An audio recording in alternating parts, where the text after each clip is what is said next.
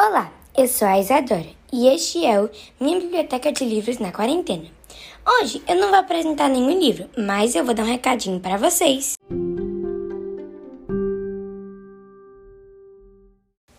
Bem, essa novidade vai acontecer porque nós conseguimos chegar a 100 reproduções! Uhul! Eu tô muito feliz!